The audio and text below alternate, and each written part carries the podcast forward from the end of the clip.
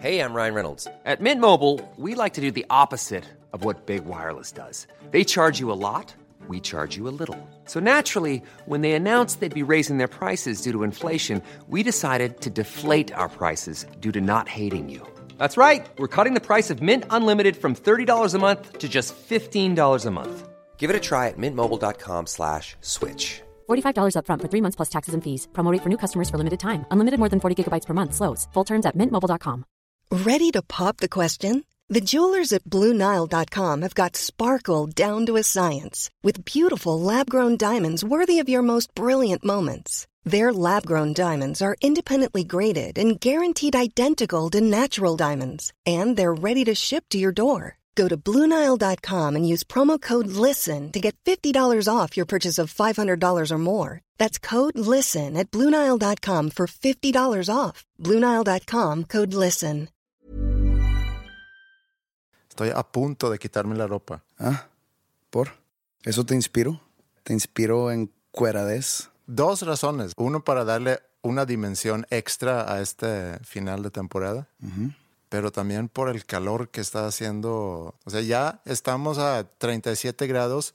No sé dónde termina mi cuerpo y dónde empieza el, el ambiente. Es como estar en ingravidez o en vacío.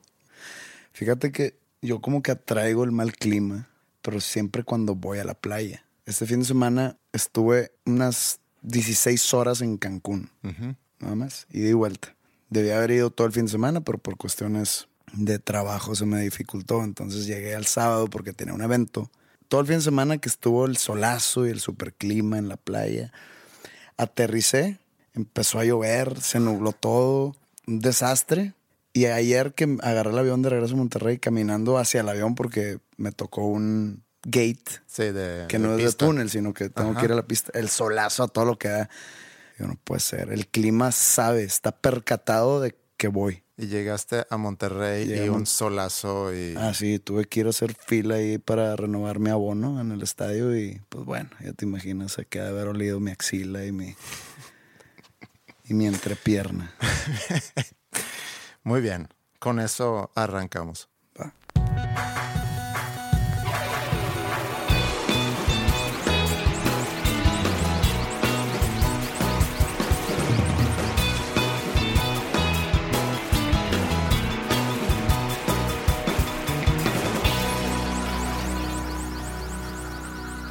Oye, ¿y qué? ¿Tu fin de semana qué, qué acontecimientos hubo? ¿Qué eventualidades? ¿Qué tiene? ¿Eh? ¿Qué tiene? ¿Qué tiene de qué? O sea, que fui con fobia y a comer y me llevaron a... Gran acontecimiento ir ¿Por con qué, fobia. ¿Por qué insistes? No hay mucho que hablar. O sea, me invitaron a comer y me llevaron ahí y rolando ahí Eres- con... e- Eres amigo de celebridades, entonces. Sí, pero ¿qué tiene? O sea, no, no, o sea, no quería yo hablar de eso y, y tú, ¿por qué insistes? Me llama la atención, o sea, te estás codeando con Leonardo de Lozane y no sé si te estás codeando ahí con... Pues ahí no estaban sé. los Blakes y estaba Car y estaba Chetes. Pues amigos, digo, normal. No hay mucho que hablar de eso. O sea, eres, eres como el groupie masculino del rock and roll mexicano. Más o menos. O sea, no estoy diciendo que hagas nada fuera de línea, nada más te gusta que te vean alrededor, rodeado de, de figuras, de grandes personalidades. Sí, por eso me junto contigo. No, no, no, yo estoy fuera de contexto aquí. Yo no estuve en el machaca y yo no soy de esas personas, ojo, no estoy diciendo que nunca vaya a ser presente hoy, no soy de esas personas que si no toco en un festival me van a ver atrás, de que nomás pasándola bien, o sea, simplemente no, no lo veo como mi lugar si no estoy ahí porque debo estar ahí. No estoy criticando a nadie que sí lo haga, nada más estoy hablando sobre mí. Está muy bien. De- y de hecho me invitaron a, a tocar un par de canciones en acústico el día de ayer domingo, pero estaba la verdad muy enfermo para, para estar, para pararme en un escenario. Mm. Bueno, fuera de broma, Paco Vidobro, guitarrista de, de Fobia, es socio de nosotros en la escuela en Pedregal y lo conozco desde hace varios años. guitarrista, Sí, es muy buen guitarrista. Muy buen compositor. sí, productor y todo. Sí. De hecho, de las primeras bandas, si no la primera banda que yo escuché cuando yo llegué a México. Y, y me gustó mucho, Fobia, me sigue gustando mucho. Pero bueno, íbamos a coincidir, fuimos a comer y de ahí me fui con ellos a, a Machaca. Tenía yo ganas de ver algunas bandas, lamentablemente unas de las cuales ya habían tocado más temprano, entonces no, no alcancé a verlas. Pero bueno, vi a Chetes y vi a, a Fobia que lamentablemente tocaron al mismo tiempo, entonces tuve que, que dividirlo y de ahí me, me, fui a la casa. ¿Cómo tocan al mismo tiempo? Sí, pusieron en, en escenarios diferentes a, a, Chetes y a Fobia. ¿Hay más escenarios en el Machaca que los dos principales? Hay tres escenarios. Oh, ok. Sí. Estuvo bien. Yo no soy muy fan de festivales porque me gusta llegar a un lugar, ver a la banda. Exactamente cual... igual. Pero me la pasé bien. Eh, a, a, medianoche más o menos me llega un mensaje de la casa con una foto de mis dos hijas diciendo que por favor vente temprano porque mañana tienes que desayunar con nosotros por el Día del, del Padre. Ah, se me olvidó felicitarte. Felicidades por el Día del Padre. Gracias, eh, pero no hace falta. A mí ese día, como todos los días, que se, se me hace que ya hubo mucha inflación de días festivos, creo que más aquí en México. Tenemos el Día del Niño, el Día del Cartero, el Día del Pan, de todos los santos. De ¿El los... Día del Pan? El Día del Pan. Pan así como pan integral. Pan integral. Creo que hay un día del don, de la dona. No, bueno, si te vas así, hay días hasta del cague. O sea, no, no puedes poner como esos días son festivos. Bueno, otros días, entonces, fuera del pan.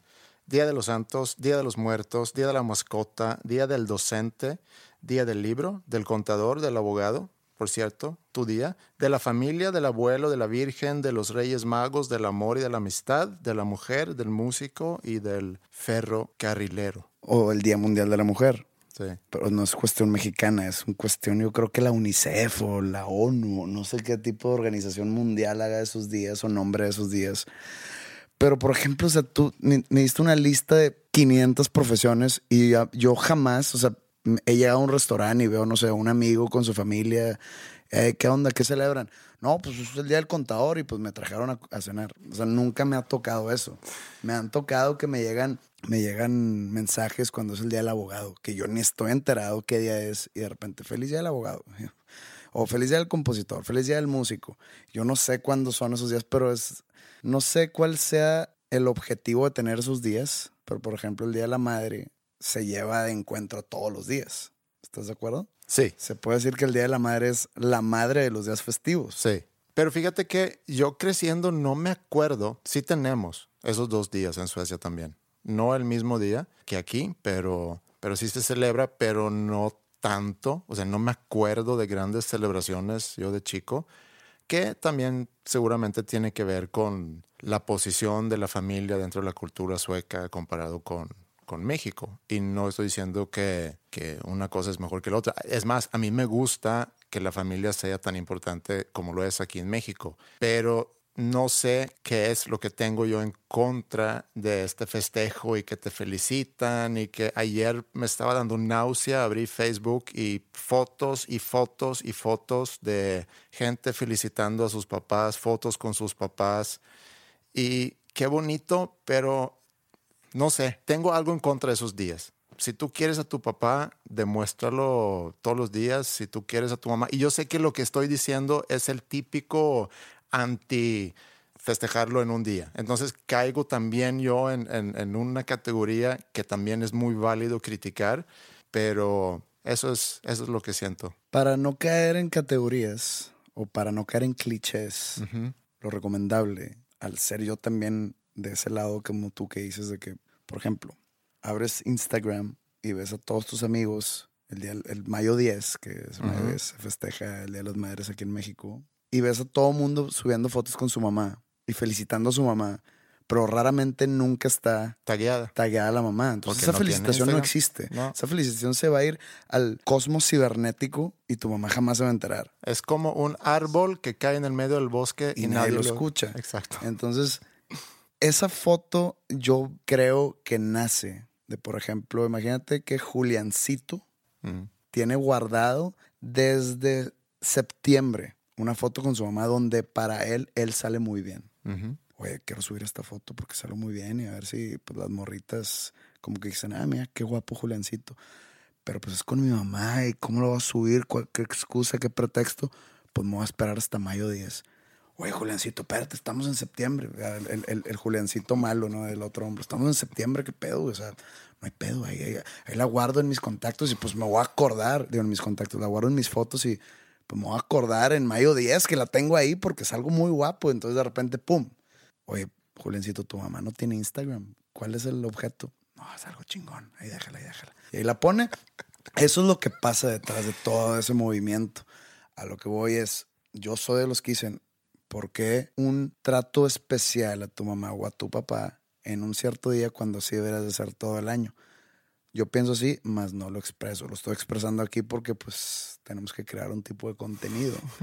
Pero yo no lo expreso, no nada, nomás me gustan esos días para meterme a las redes sociales y, burlarme de la gente que sube cosas. Sin que tampoco, sí, que tampoco se, trata de burlarle, porque ahí caes tú en, en, el, en el otro lado. Sí, sí, sí. Ese es el, y lo hemos platicado ya muchas veces, lo que pasa en redes, con el mami, el antemame, y qué padre, tengo ciertos amigos que me dio mucho gusto también ver sus fotos, eh, amigos muy cercanos que a lo mejor lo celebran por primera vez, amigos cercanos que a lo mejor en este año perdieron a su papá y que ayer fue un día para recordarlo o para, para festejar por primera vez o para recordar a sus papás. Muy bien.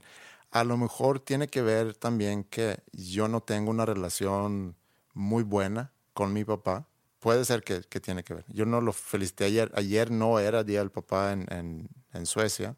Es más, no sé en qué fecha cae. Yo tengo una queja contra la sociedad global que inventa los días. Me siento discriminado como hombre, como varón. Por ejemplo, el Día de la Madre tiene repercusión, pero exponencializada a comparación con el Día del Padre. O sea, el Día del Padre es muy chiquito al lado del Día de la Madre. Y por igual, octubre es el mes de la... Cáncer de mama. Del cáncer de mama, o sea, de la...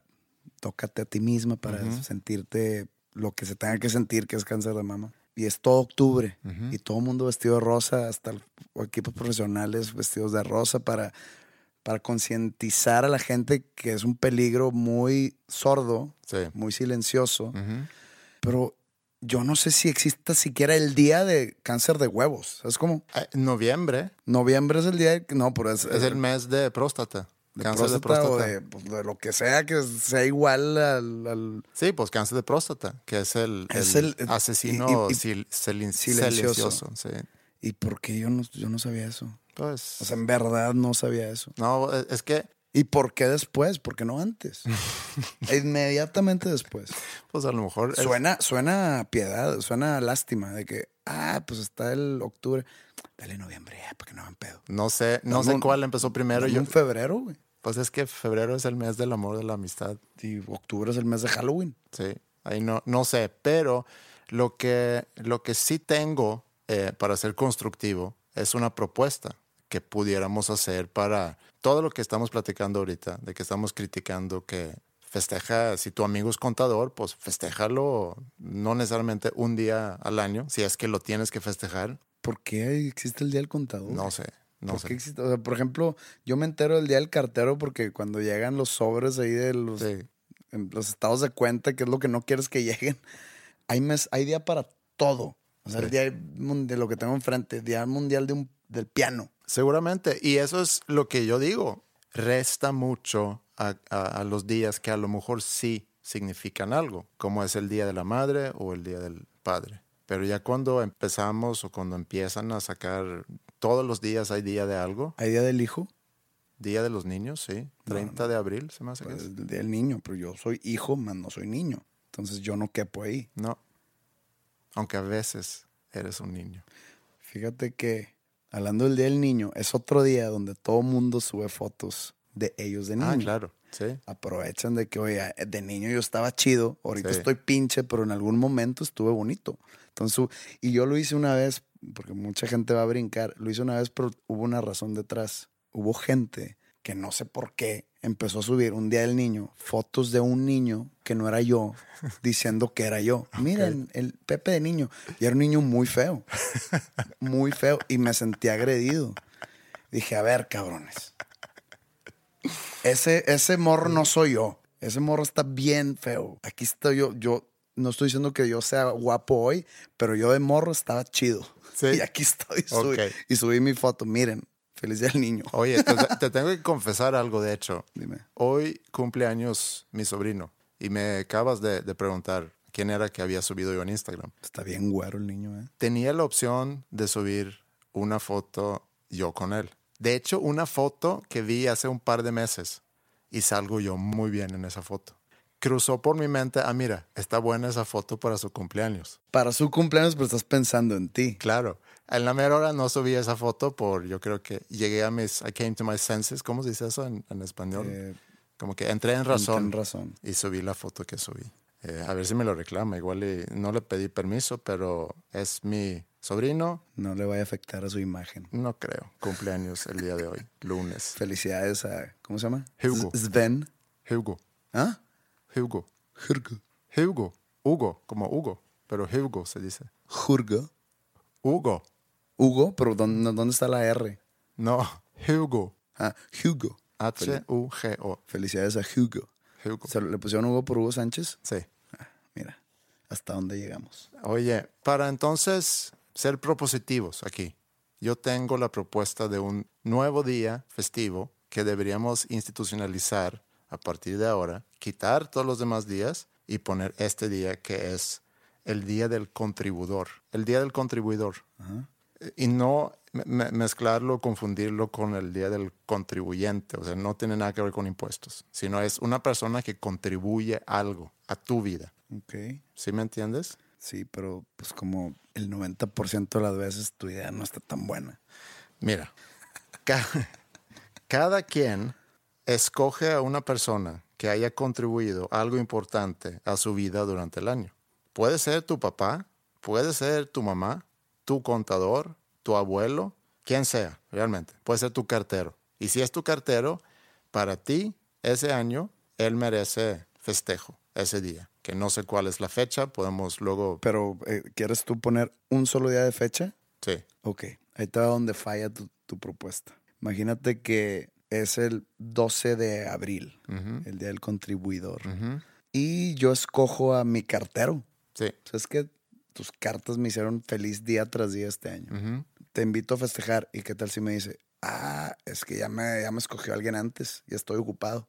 ¿Qué hago? Doble festejo para él. No, porque es un día. No puede dividir la noche. Te, invito a cenar. No, tampoco lo tienes que invitar a cenar, pero lo vas a mandar un- una felicitación. Le vas a subir Ah, una foto en, en Insta- en Instagram con tu cartero, felicitándolo. No, no. Pero no. no gana nada. No tiene que ser una fiesta con cena y con pastel, ni nada de eso. Es más, déjame terminar y luego ya sigues criticando Ok, perdón. puede ser quien sea, ¿no? Y le dices con una motivación por qué lo consideras el contribuidor del año. O sea, le haces llegar una explicación, puede ser en persona, de preferencia, o puede ser a través de una llamada o, no sé, un email. Y quiero leerte algo, una conversación que tuvimos tú y yo, hace un año, casi hace un año. Fue el, ¿Tú, tú y yo ajá, primero de julio fue esto. todavía no teníamos esto. No, estamos hablando de esto. Ok. Y dices tú, yo ya te había platicado un poco de que un podcast y así, y luego dices tú, pero la idea en sí del podcast, ¿de qué se te ocurre? Y yo te respondo, es lo que me gustaría que hablemos. Tengo varias ideas para crear un programa con contenido variado, pero basado en una conversación entre nosotros dos sobre diferentes temas, ligero, profundo, desmadroso, reflexivo, emotivo. Y tú contestas, me late, me late. Por lo mismo, ya casi un año después, este año yo te festejo a ti como mi contribuidor. Entonces, por eso me, me vas a sacar a cenar hoy. Por eso te voy a sacar a cenar hoy. Y yo te festejo por haber querido arrancar este proyecto conmigo, por crear contenido conmigo cada semana y porque, a final de cuentas, gracias a ti hay mucha gente escuchando lo que hacemos. Pues muchas gracias. Me siento halagado por ser nombrado un contribuidor a cualquier causa que sea. Y pues va, yo te nombro a ti también mi contribuidor. Y hoy nos festejamos mutuamente. Hoy nos Entonces festejamos. puedo decir que junio 20 Ujú. es el Día Mundial del Contribuidor. Sí. UNICEF, ONU, Él les encargo las regalías cuando empiecen con sus cosas. Podcast arroba dos nombres comunes.com.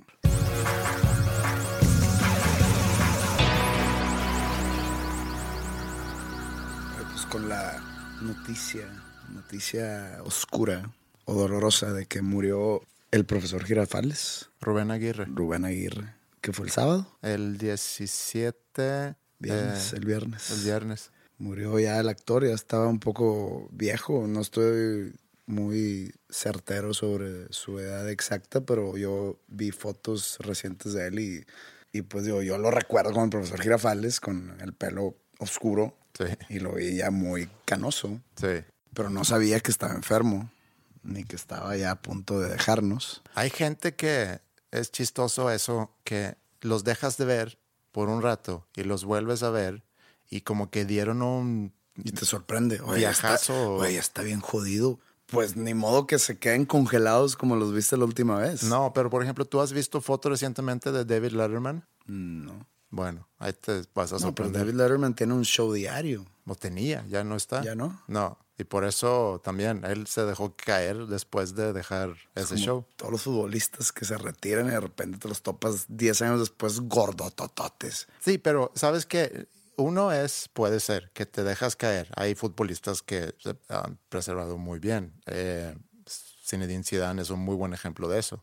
David Beckham creo que es un buen ejemplo de eso, aunque él ya lleva poco fuera del fútbol. No, pero pues él también vive de su imagen. Claro, ¿no? pero creo que hay muchos futbolistas que durante su, su tiempo de ser profesionales, entrenando tan duro como entrenan, entrenan, tragando como seguramente tragan todos los días para tener la energía. Es que ya eh, siguen sus mismos hábitos, pero quitaron el ejercicio y Exacto. siguen comiendo igual. Sí. ¿Por qué? Porque pues, se acostumbraron a cierta cantidad, su cuerpo está acostumbrado a consumir tantas calorías al día que de repente pues ya esas calorías ya no las quemas porque ya no entrenas. Sí, pero el profesor eh, Girafales, tú viste, tú creciste con el Chavo del Ocho. Fíjate que yo crecí viendo Chespirito, era el programa donde salía el Chavo del Ocho y otros personajes. Pero yo veía más, por ejemplo, el Chompiras y el Botija, que eran como que el Chompiras era Ches- Chespirito, era Chompiras y Edgar Vivar, el, el gordo, era el Botija. Ok. Y eran como unos amigos que eran ladrones, ladroncillos ahí de, de casas y que se las vivían en la cárcel. Todo eso es creación de Roberto Sí. Gómez Bolaños. Y también me acuerdo de los chiflados, que eran los de, oye Lucas, dígame licenciado. Licenciado. Licenciado. Ah, hasta Gracias, no de queso, nomás de papa. Eso. Me acuerdo del doctor Chapatín, el, el Chapulín Colorado. Pero el Chavo del Ocho como que nunca, creo que fue el original. Fue el que empezó todo esto. Y llegó un momento donde nada más pasaban, en mis tiempos, lo que yo me acuerdo, pas- no pasaban el Chavo, pasaban los que te dije. Sí. Y creo que esos los hacían ya en ese tiempo, no, no, no eran grabaciones de los setentas. Sí, el Chavo del Ocho empezó principios de los 70, se me hace. Y yo me acuerdo cuando yo llegué a México, compartía departamento aquí con dos chavos de Chihuahua. Y uno de ellos me acuerdo que todos los días en la hora de la comida trabajaba en un banco. Todos los días llegaba y tenía dos horas para comer. Comía y luego se ponía a ver el Chavo del Ocho. Pues me tocó ver varios episodios y nunca entendí cómo es que ese programa era un programa para niños. Después me enteré que originalmente el programa fue dirigido para un público más adulto, porque al final de cuentas el contenido de ese programa no lo veo muy apto para niños, para nada. O sea, es un programa donde está de alguna forma tratando de reflejar lo malo de la sociedad, Eh, la falta de civismo, hay bullying, hay pues muchas cosas que, que la verdad no es un contenido ni educativo ni dirigido para entretener a niños. Pero pasa algo, no nada más en México, porque tengo entendido que en el mundo habla, hispan- habla hispano, habla español, o como se diga, En el mundo de habla hispana o es muy, muy, Latinoamérica. es muy popular en todo el continente. Y creo que es no muy hay, popular en todo el mundo. sí, yo creo que no hay nadie que escucha esto Que que, no no, sepa. quién es. No. Fíjate que yo no recuerdo que me hayan sacado una carcajada el Chavo del Ocho. No estoy, quiero aclarar, no estoy diciendo que es un mal programa. Si es tan famoso en tantos lugares del mundo, tiene algo bueno. Y Chespirito eh, era un genio. Pero, por ejemplo, no sé cuántos capítulos tuvo el Chavo del 8. No sé, digamos que 800 capítulos. Creo que las mismas bromas se repitieron en cada uno de esos capítulos. Eso es lo que, lo que yo me di cuenta al, al O verlo. sea, es la repetición de lo mismo y las mismas frases. O sea, el, el- el profesor Girafales que estaba tras Doña Florinda, que ya nunca supe si sí se casó con ella o no, pero eran las mismas frases y se hablaban de usted. Y luego el Chavo el Ocho y la Chilindrina y Kiko eran exactamente las mismas conversaciones, una y otra vez. Don Ramón. Don Ramón era el papá de la chilindrina. Y está muy bien pensado, está muy bien como que elaborada la idea. Pero siento que en cuestión cómica, siento que estaba limitado o estaba dirigido a mentes muy, muy fáciles, una audiencia muy fácil de hacer reír. Y creo que ese es el mal que acongoja a la comedia mexicana. Ahorita existe un boom de stand-up comedy Sí. en la Ciudad de México, no estoy, aquí en Monterrey todavía no me toca ver mucho eso, pero en la Ciudad de México existe un, una moda, no, no digo moda como algo malo, sino como que se, se está poniendo muy de Sí. moda y hay muchos ya lugares y foros para el stand-up comedy. Y me ha tocado, no he ido a ver ni uno, no te voy a decir mentiras, pero hay un, está el canal Comedy Central México, Sí. que todos eso, ese circuito de comediantes de stand-up que está en la Ciudad de México lo- les dan su oportunidad y su espacio en el Comedy Central. Y sí lo he visto y no me río. Yo he visto algunas cosas que, que sí me hicieron muy bien, porque esa comedia que tú comentas, el comedia o la comedia de ahorita y de antes y la que está a lo mejor cambiando ahorita, sí es muy malo y muy fácil y nada inteligente. Es equivalente a lo de que hablamos de la televisión mexicana, los programas esos de misceláneos que están los conductores bailando y Sí. las edecanes. O sea, la gente pide ese tipo de programas. Igual yo creo que la gente tiene un humor tan ligero que le da risa ese tipo de comedia. Y a lo mejor es por haber sido indoctrinados con el Chavo del Ocho Sí, por eh, tantos años. Porque toda esa generación, todos los que crecieron en los 70s y en los 80s, hasta en los 90s, y creo que ahorita hay también Chavo del Ocho de animado. O sea, sigue siendo un programa que se convirtió, yo tengo entendido, ahí mandan un mail a podcast.com si, si no es así, pero tengo entendido que fue creado por una audiencia de, de adultos, lo adaptó el mundo, el público infantil, eh, lástima, y se hizo la gran cosa para, para los niños. Y en lugar de crecer con un programa educativo donde te pueden enseñar de civismo, de cantar, de contar, de ser creativos, eh, crecieron con eso. Y creo que es una lástima. Eh, no quiero criticar al programa en sí, pero es una lástima que terminó siendo el programa infantil más popular en la Pero pues historia del regresamos país. a lo que a, a lo que ya habíamos tocado. O sea, en este caso, Televisa no tiene la responsabilidad de estar educando niños. Televisa ve que un programa empieza a tener cierto apogeo y cierta popularidad y le saca el. Es como sacarle más leche a la vaca. Oye, ¿qué? ¿A, a poco crees que hicieron el Chavo del 8 animado porque sus chistes son los más ingeniosos y los más chistosos del mundo? No, pues nomás que es, es otra manera de seguirle sacando leche a la vaca Sí. Y lo van a seguir haciendo y te vas a morir y va a llegar tus hijas a tener hijos y sus hijos van a seguir viendo, o sea, va- no que van a ellos estar viendo el Chavo del 8, pero va a seguir vigente el Chavo del 8 de alguna manera. Sí. Eso es lo increíble. O sea, yo no estoy yo no estoy diciendo que esté mal el programa. A mí no me da risa. Algo tiene, los personajes tienen un tipo de carisma, te atraen de alguna manera, te ganchan de una manera que sigue vivo después de 40 años. Sí, no, yo creo que los personajes son muy bien creados porque son un muy buen reflejo de la sociedad, de los diferentes personajes que existen en esa sociedad y que no son ejemplares, pero pues ahí están. Y yo creo que hay, hay un valor en, ese tipo de, de crítica social.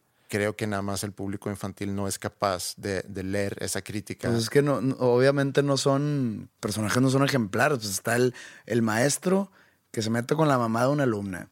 Eh, los adultos que golpean a los niños para darles una lección. Este, hay bullying, tú mismo dijiste. Sí. Este, le- al, al niño gordo lo, lo están todo el día fregando que está gordo. Está don Ramón, que era el papá borracho y el papá Sí, que- irresponsable que... no trabajaba y que era flojo. Y, o sea, está lleno de todo lo que está mal en la sociedad Sí. y aún así es de lo más respetado. Pero sí fue algo grande. O sea, sí, sí es una de las personas más influyentes de la historia mexicana, no de la historia del espectáculo mexicano, de la historia mexicana en sí.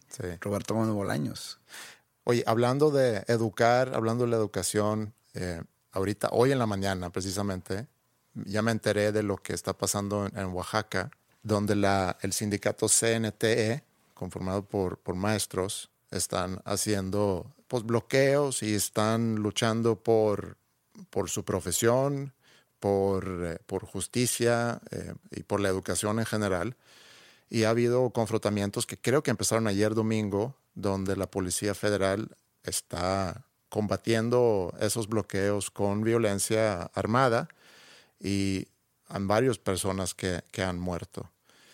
Y sin saber realmente mucho detalle sobre eso, creo que es increíble que México se está convirtiendo en un país donde ser periodista o ser educador pone tu, vida en peligro. No es la primera vez que pasa esto en Oaxaca. ¿eh?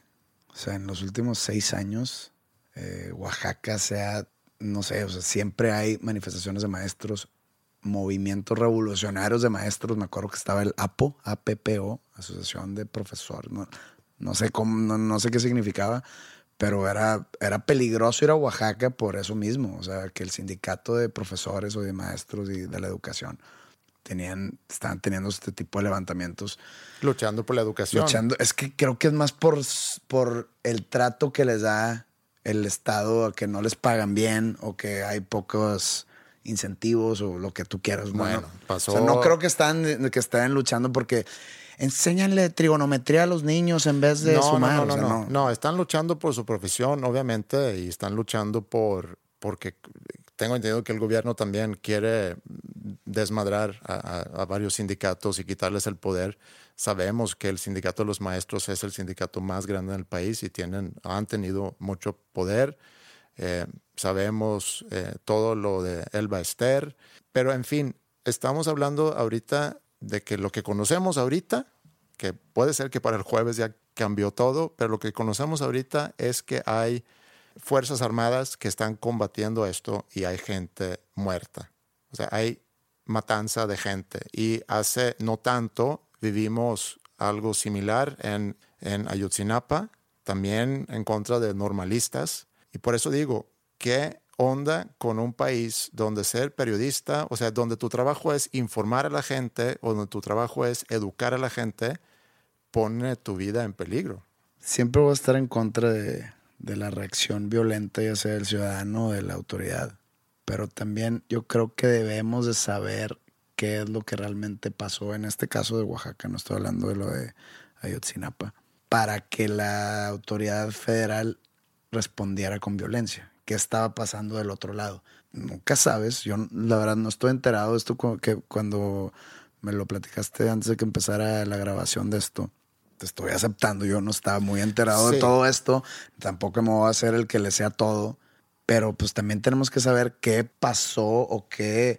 Sí, vamos a ver cómo se desarrolla la noticia en la semana, a lo mejor para poder opinar con más claridad, pero lo quise mencionar nada más porque cada vez que me entero de esos enfrentamientos entre gobierno y en este caso un sindicato, eh, te pone mucho en alerta porque algo anda muy, muy, muy mal cuando pasan esas cosas, de que no somos capaces o que no seamos capaces de resolver ese tipo de conflictos sin eh, un conflicto armado. Y otra cosa también que tiene que ver con la educación, eh, y, y, por eso lo quise ligar con lo que platicamos hace rato, donde vivimos en un país donde sin duda, la educación es algo que hace tanto falta. Hay una brecha enorme entre muchas de las escuelas que tenemos aquí en la zona donde vivimos nosotros y las escuelas que existen en, por ejemplo, Oaxaca. Y ya con la tecnología esa brecha cada vez se va a hacer más grande. No quiero detenerme mucho en el tema, pero creo que un gran problema es que tenemos un gobierno que no es capaz de administrar los recursos que tienen para distribuir la riqueza y por lo mismo tenemos grandes corporaciones que no quieren pagar impuestos o que evaden pagar impuestos y para calmar su conciencia crean todas fundaciones para ayudar al pueblo. El problema es que las grandes corporaciones, su trabajo no es crear fundaciones y ayudar al pueblo, educar al pueblo. Eso es el trabajo del gobierno. Pero mientras el gobierno no se demuestra capaz para administrar los recursos que las empresas y tú y yo a través de nuestros impuestos les vamos a dar, tenemos un problema enorme. La raíz, creo yo, del problema está en lo fiscal. Está muy alto para mí el porcentaje que se paga de impuesto y por eso existen esas salidas fáciles de las empresas haciendo una fundación que según esto ayuda a la sociedad. Por eso hay demasiada evasión, tanto de personas físicas como de personas morales. Si fuera más pequeña el pastel que nos roba, entre comillas, el gobierno a cada uno de nosotros, yo creo que existiría muchísimo menos evasión y también es tarea del gobierno la educación yo creo que es la parte más importante para la prosperación futura de un país. Sí, claro, sin duda. Bajas los impuestos, hay más recaudación por lo mismo que es ya sería mucho más difícil la evasión que el pagar el impuesto que te están pidiendo.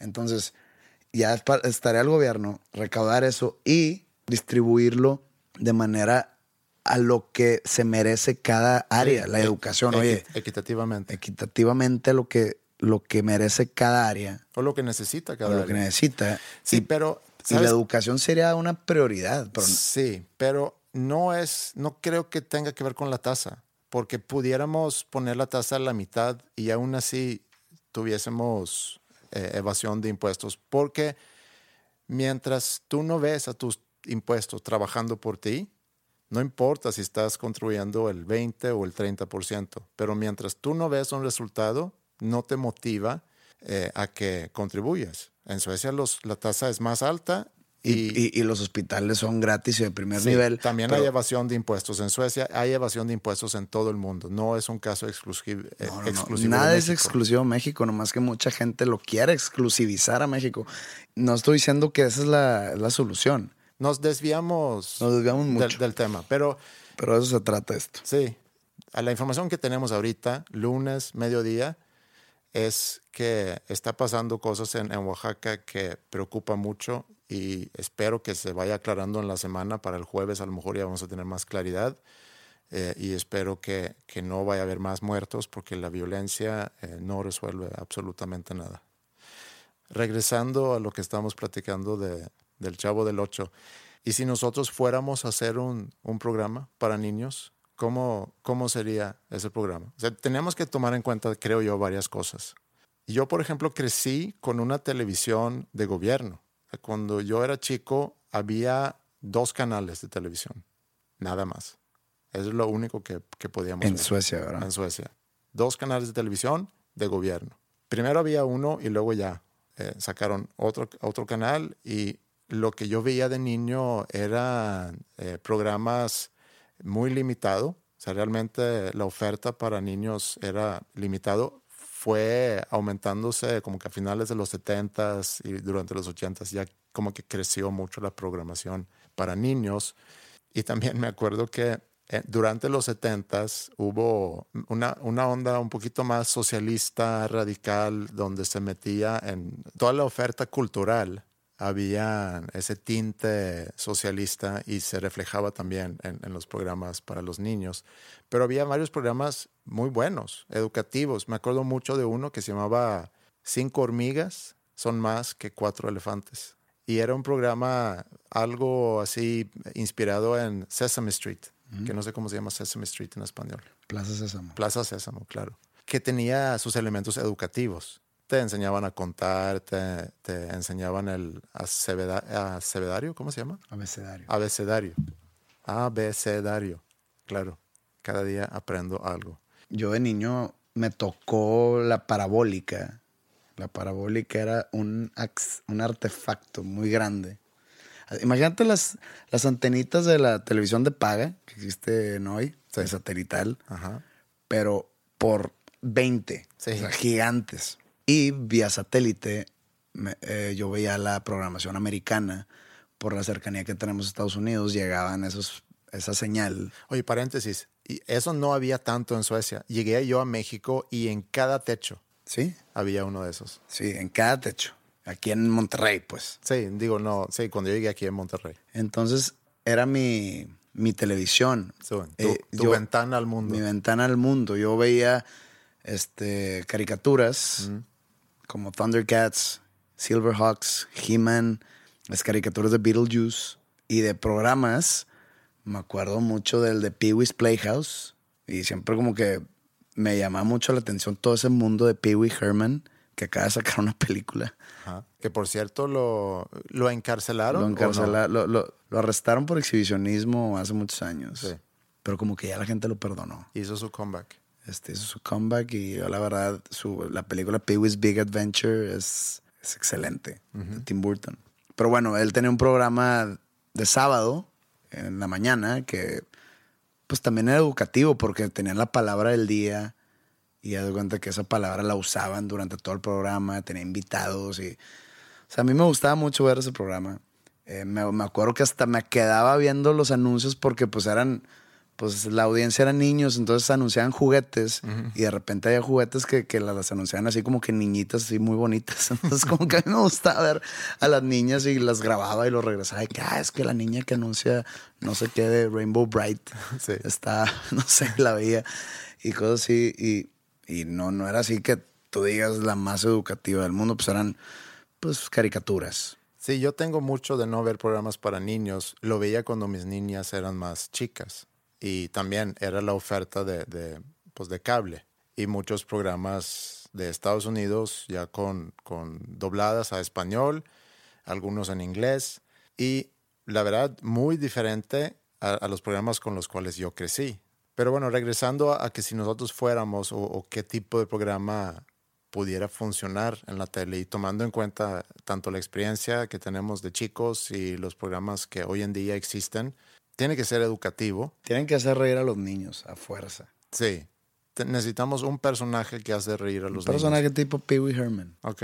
Un personaje tipo Pee Wee Herman.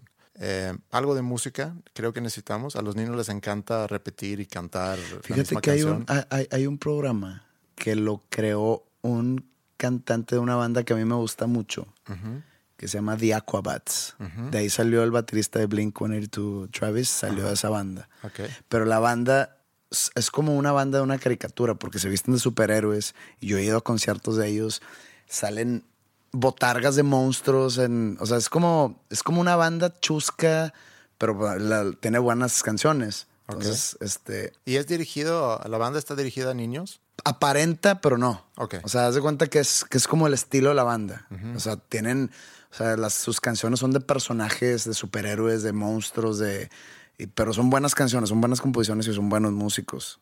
Pero el, el vocalista o el líder de la banda creó un programa que al parecer es muy popular en los niños de hoy que se llama Gaba Gaba Hey o algo así. Ah, me suena. No, Joe Gaba Gaba. Sí, me suena. Él lo hizo. Eh, Tengo entendido que cada programa o cada transmisión invitan a una de las bandas del género donde ellos se mueven, que era como el ska y el punk Ok. eh, californiano. Entonces de repente creo que ha ido Smashing Pumpkins a tocar al programa. Y es un programa para niños y va a Weezer y va así que, órale, o sea, está muy bueno el concepto. Yo no lo he visto, nomás me platicó un amigo con el que siempre voy a conciertos de que, pues el Bad Commander de los Aquabats tiene el programa Yo Gaba Gaba y van a tocar bandas chidas así para, para los niños. Pues es buena idea. Es buena idea esa. ¿no? Y creo que se hizo millonario el señor este Sí. con eso. Podemos, a lo mejor, que en, eh, en nuestro programa para niños, que tú tengas, que tú también seas un personaje que, que vestido de un superhéroe cantas canciones. Mi voz creo que asustaría a los niños un poco. Bueno, pues, ¿qué otra banda pudiera ser? Una banda local aquí, de Monterrey. Que le guste a los niños. Que le pudiera gustar a los niños y que tendríamos que darle un pequeño twist y también vestirlos de botargas y que vayan a este programa a tocar. Híjole. Creo que todas las bandas nos tomamos tanto en serio Ajá. que ninguna haríamos algo así. Y no estoy diciendo que está mal, nomás por lo mismo que nos tomamos Sí. tanto en serio. Pero pon tú que nosotros tuviéramos los recursos para ir con una banda y decir, mira, te vamos a dar esta lana si participas. Probablemente programa". Zurdo que haría un buen trabajo. Zurdok, Sí, definitivamente. muy bien. Zurdok. Tenemos el, el personaje que hace reír a los niños. Tenemos a Zurdok, que, que va vestido de botargas para animar ahí también al show y cantar canciones educativas y sí, donde sí. vas aprendiendo cosas. Algo de fantasía también creo que es importante, que estimula la imaginación y la creatividad. Por ejemplo, a mí me, me gustó mucho ese elemento del closet en las crónicas de, de Narnia. ¿Te acuerdas de eso? Pasabas por un- Sabía, supe, pero no, nunca vi las películas. había un closet, pasabas por el closet y llegabas a otro Mundo, mundo. sí. Ese elemento creo que también está bien padre. Podemos tener eso. Y podemos tener un, por ejemplo, un Freddy Krueger o un Jason, que es un personaje del programa y sea así como que si no le hacen caso a sus papás, va a venir Jason en la noche y los va a matar. Imagínate, todos los niños del mundo sean los más obedientes y los más bien portados, no eran niños chiflados llorando por la nada y quiero otro cono, verás niños todos flaquitos porque no te vas a comer este cono, güey. Si no va a venir Jason. No, no, no, no, no. Jason no. Problemas de obesidad, problemas de mala educación, de analfabetismo, de todo eso. Ponte a leer, cabrón. Si no va a venir Jason, te va a cortar la cabeza. Sí, papá, sí.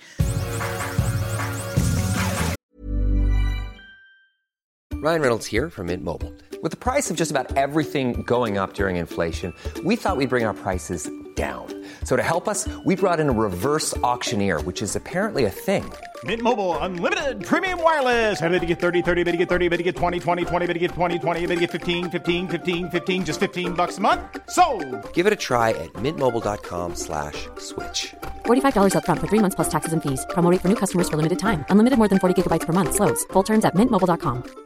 I'm Sandra, and I'm just the professional your small business was looking for. But you didn't hire me because you didn't use LinkedIn jobs. LinkedIn has professionals you can't find anywhere else, including those who aren't actively looking for a new job but might be open to the perfect role, like me.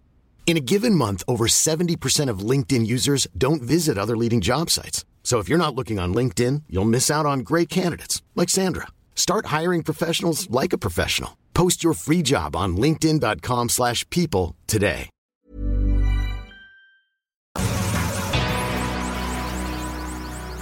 Oye, yo crecí en una casa con gatos y siempre venían con cosas, con pájaros o animales que habían matado. Son como ofrendas. Sí, mira lo que te traje. Sí. Y yo me acuerdo un día que uno de los gatos trajo como que un ratoncito y ese ratoncito lo soltaron en la casa y se escondió bajo el refri. Entonces yo lo fui a buscar, tenía que sacarlo y metí la mano y, y saqué el ratoncito y lo agarré en mi mano. Y era, hace cuenta, el ratoncito más bonito que había visto en mi vida. Yo no sé si tenía 12 años, a lo mejor 13 años.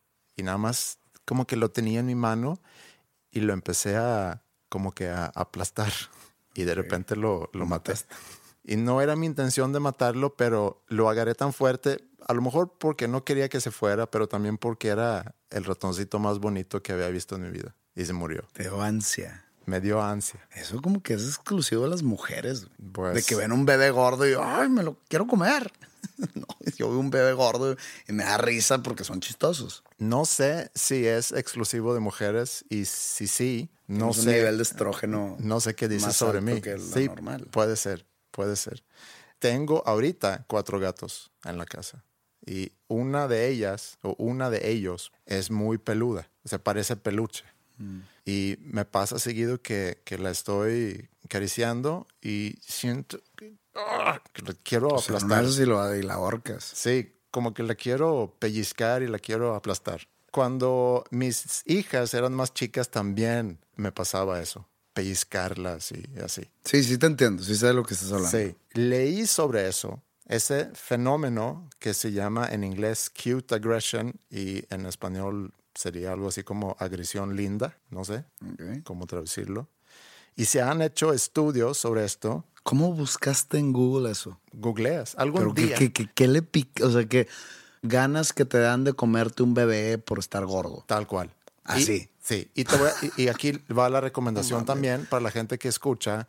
Está bien padre que nos manden mails y comentarios, pero si tienen una pregunta sobre algo que Google puede responder, dale la chance primero a Google. Y a veces es tan fácil como poner estudios sobre el sentimiento de querer aplastar a algo por ser muy lindo. Y van a salir muchas cosas. Google es una maravilla. Sí. Úsenlo. Su mejor amigo. Exacto. puede ser su mejor amigo, su mejor educador. ¿Cuánto nos va a pagar Google este mes? Eh, pendiente.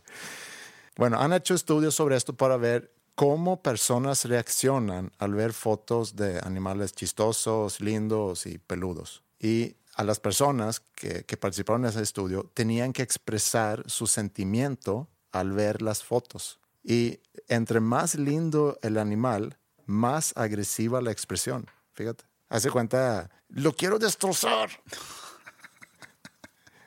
y también les dieron para comprobarlo más aún, hicieron otra vuelta con otras fotos y les dieron este plástico con burbujas y les mostraron una serie de fotos. Y cuando salieron fotos de animales muy lindos, tronaron a esas personas más burbujas, como que la ansia les hizo tronar más burbujas. Y la explicación de eso es que al, al ver esas fotos, nuestro cerebro suelta dopamina y nos sentimos bien. O sea, es dopamina que nos hace sentir bien. Pero dopamina también puede incrementar nuestra agresión. Entonces se hace como un corto de circuito y no sabemos cómo actuar. Ese sentirnos tan bien por ver algo tan bonito, pero a la vez la dopamina puede ser, porque no siempre, hace que incrementa nuestra agresión. Por eso me agrede tanta gente. Puede ser. Soy tan bonito que la gente dice, no puedo, no puedo, chinga tu madre. ¿No? Sí, puede ser, fíjate. Qué bueno que ya por fin... encontramos el porqué. Terminando la temporada ya por fin encontramos el porqué. Así lo voy a tomar. Sí, Pepe el peluche. Eh, bueno, el cerebro consume mucha energía, sobre todo cuando nos emociona, y entonces el, el, hacernos sentir esa agresión es como una protección del cerebro para decir, ya párale de ver fotos de animales y ponte a hacer algo más importante. Entonces como el mismo cerebro te manda esa señal, ya, deja de hacer eso. Y quiero hacer un experimento. Yo le pedí a Maya que armara una presentación de animales de todo tipo, feos, bonitos, lindos, eh, peludos, lo que sea, y que tú y yo vayamos a ver esa presentación. Es más, compré este, este plástico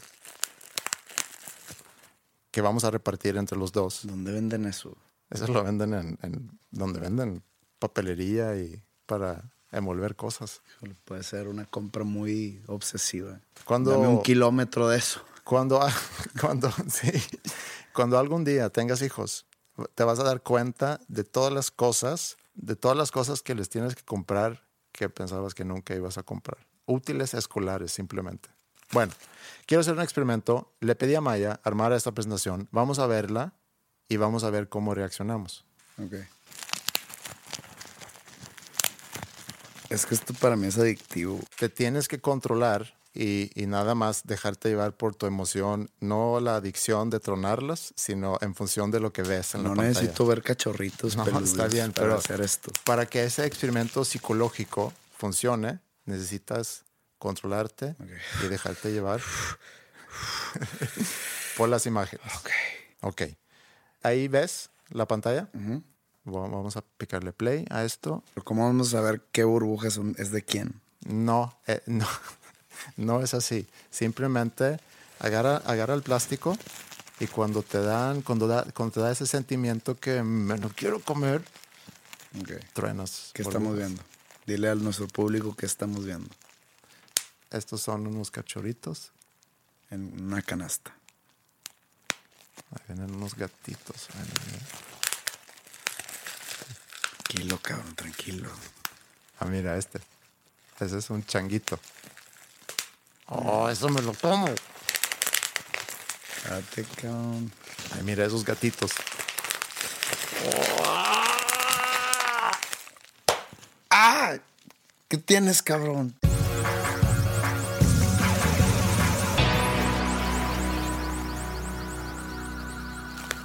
Oye, ya terminó la. Ya terminó el, el, la presentación, el slideshow. Güey, puedo quedarme haciendo eso todo el día. Bueno, tú sigue con Podemos... eso y yo empiezo con el cierre. Entonces, quiero agradecer a, a todos por seguir con nosotros toda esta segunda. Ya deja eso. Bueno, ya. Toda esta segunda temporada, tanto los que han escuchado desde el primer episodio de la primera temporada y los que a lo mejor están escuchando hoy por primera vez. Sí, hoy acabamos la segunda temporada. Fue una temporada diferente. Sí. Fue una temporada que entraron patrocinadores, que cambiamos un poco el, el fondo de los temas. Siento yo que estuvo un poco más, más variado. Sí, que así como una semana puede haber estado medio serio y medio oscuro, la siguiente semana hubiera estado, sa- sacamos algo tonto, sí, eh, algo ligero. Y eso, la verdad, me gusta la versatilidad que hemos estado teniendo y esperamos, o esperemos que la siguiente temporada saquemos cosas nuevas. Hay que innovar. sí. A ver qué, qué se nos ocurre. Y ahorita que mencionaste patrocinadores, quiero, ahí estás con el plástico otra vez. Quiero eh, agradecer o queremos agradecer mucho a Uber y sobre todo a Eduardo de Valencia Jewelers por ayudarnos a realizar este proyecto. Muchas gracias a ustedes por, por estar con nosotros. Muchas gracias por el apoyo. Muchas gracias a ustedes por dedicarnos una hora a la semana. Sí. O varias, si escuchan varias veces o escuchan los episodios pasados. Eh, los tenemos siempre en nuestra mente para estar creando cosas interesantes. Y estaremos anunciando cuando regresemos con la tercera temporada. Sí. Nos vamos a tomar unas vacaciones. Yo voy a la playa, de hecho, merecidamente. Muy bien. Yo no conozco, fíjate, yo no Qué bueno conozco. que no voy yo porque se te nublaría todo el asunto. Sí, jamás te voy a llevar a la playa. Y voy a conocer a la Riviera Maya por primera vez en mi vida. Es muy bonito. Es muy bonito en, en playas vírgenes, en Tulum, en Shelja, todo eso. Oye, ¿cómo ves si terminamos este episodio y esta temporada con un talento local? Me gusta. Me gusta apoyar talento nuevo local. Sí, este artista músico se llama Charlie Rod y eh, tocó, de hecho, en, Machaca este fin de semana. Tocó temprano, entonces no alcancé yo verlo. En su banda tiene tres exalumnos míos de School of Rock, que me da un gusto especial, que de haber estado en la escuela con nosotros ya están. ¿Él es de aquí de Monterrey? Él es de aquí de Monterrey. Pero lo que iba a decir es que me da gusto ver a estos chavos que estaban con nosotros en la escuela y ahorita se están presentando en un festival tan importante como Machaca, con este artista que se llama Charlie Rod. Eh, su canción que vamos a poner se llama Lo que siento y con eso nos despedimos. Gracias otra vez por estar con nosotros y búsquenos en Facebook, donde pueden opinar sobre los episodios. Mándanos mails también a podcast.com. Por ahí vamos a estar anunciando el regreso de la tercera temporada. Que tengan un muy feliz verano, una muy feliz vida y nos vemos pronto. En este día, en este tiempo, oh, ya no es momento de volver atrás. Lo que yo vivo,